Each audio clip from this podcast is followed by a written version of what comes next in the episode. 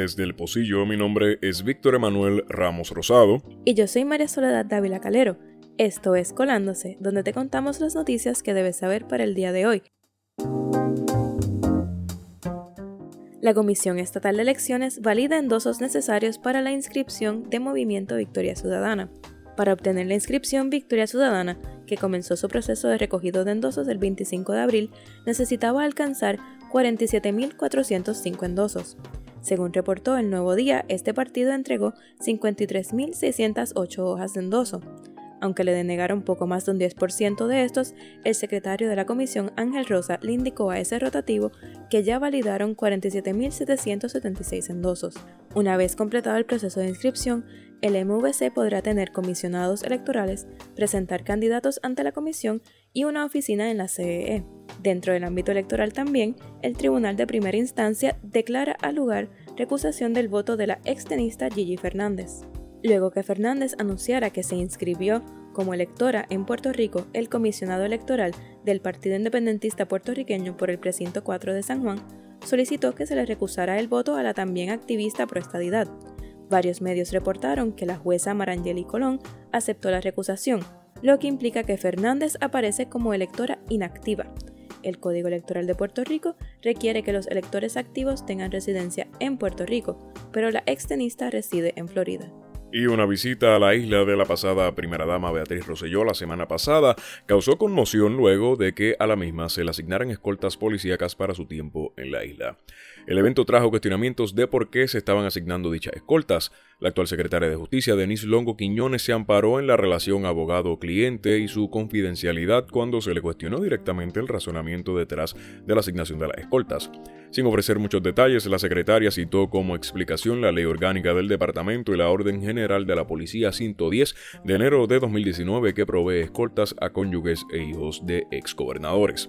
La asignación de escoltas también fue defendida por el secretario de Seguridad Pública, Elmer Román, quien según reportó el vocero expresó que las escoltas son un derecho adquirido y que al haber fungido Ricardo Rosselló como gobernador, el mismo y su familia tienen derecho a escoltas.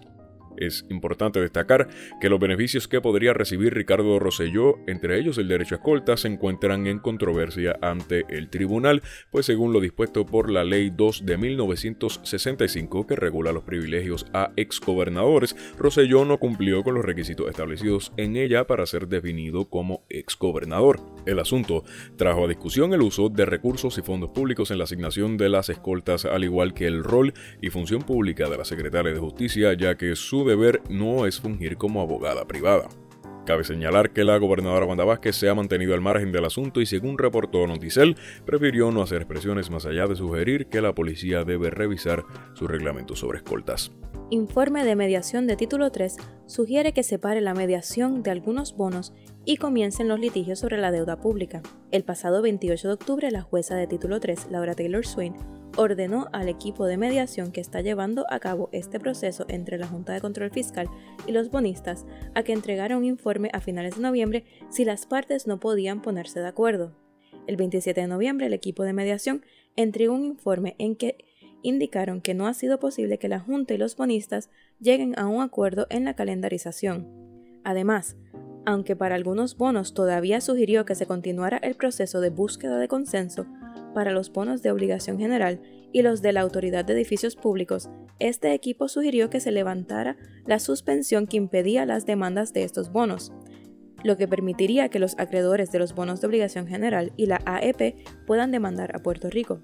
Además, el informe de mediación indica que, aunque el 27 de septiembre la Junta de Control Fiscal presentó un plan de ajuste de deuda, las negociaciones entre los acreedores, la Junta y el Gobierno de Puerto Rico han continuado. El informe establece la posibilidad que se presente un plan de ajuste de la deuda enmendado que tenga mayor apoyo de los bonistas del que tiene el plan presentado. Y la presidenta de la Cámara de Representantes de los Estados Unidos, Nancy Pelosi, anunció ayer que el cuerpo procederá con la redacción de los artículos de residenciamiento que serán utilizados para un juicio político contra el presidente Donald Trump. En el anuncio, Pelosi indicó que quedaba claro, luego de dos meses de investigación y testimonios, que Trump había actuado de manera criminal y había faltado a su juramento de oficina al presionar a un gobierno foráneo a ayudarlo en las elecciones del 2020. Por su parte, los republicanos continúan oponiéndose a la posibilidad de un juicio político contra Trump y han catalogado el proceso llevado a cabo por la mayoría demócrata como injusto.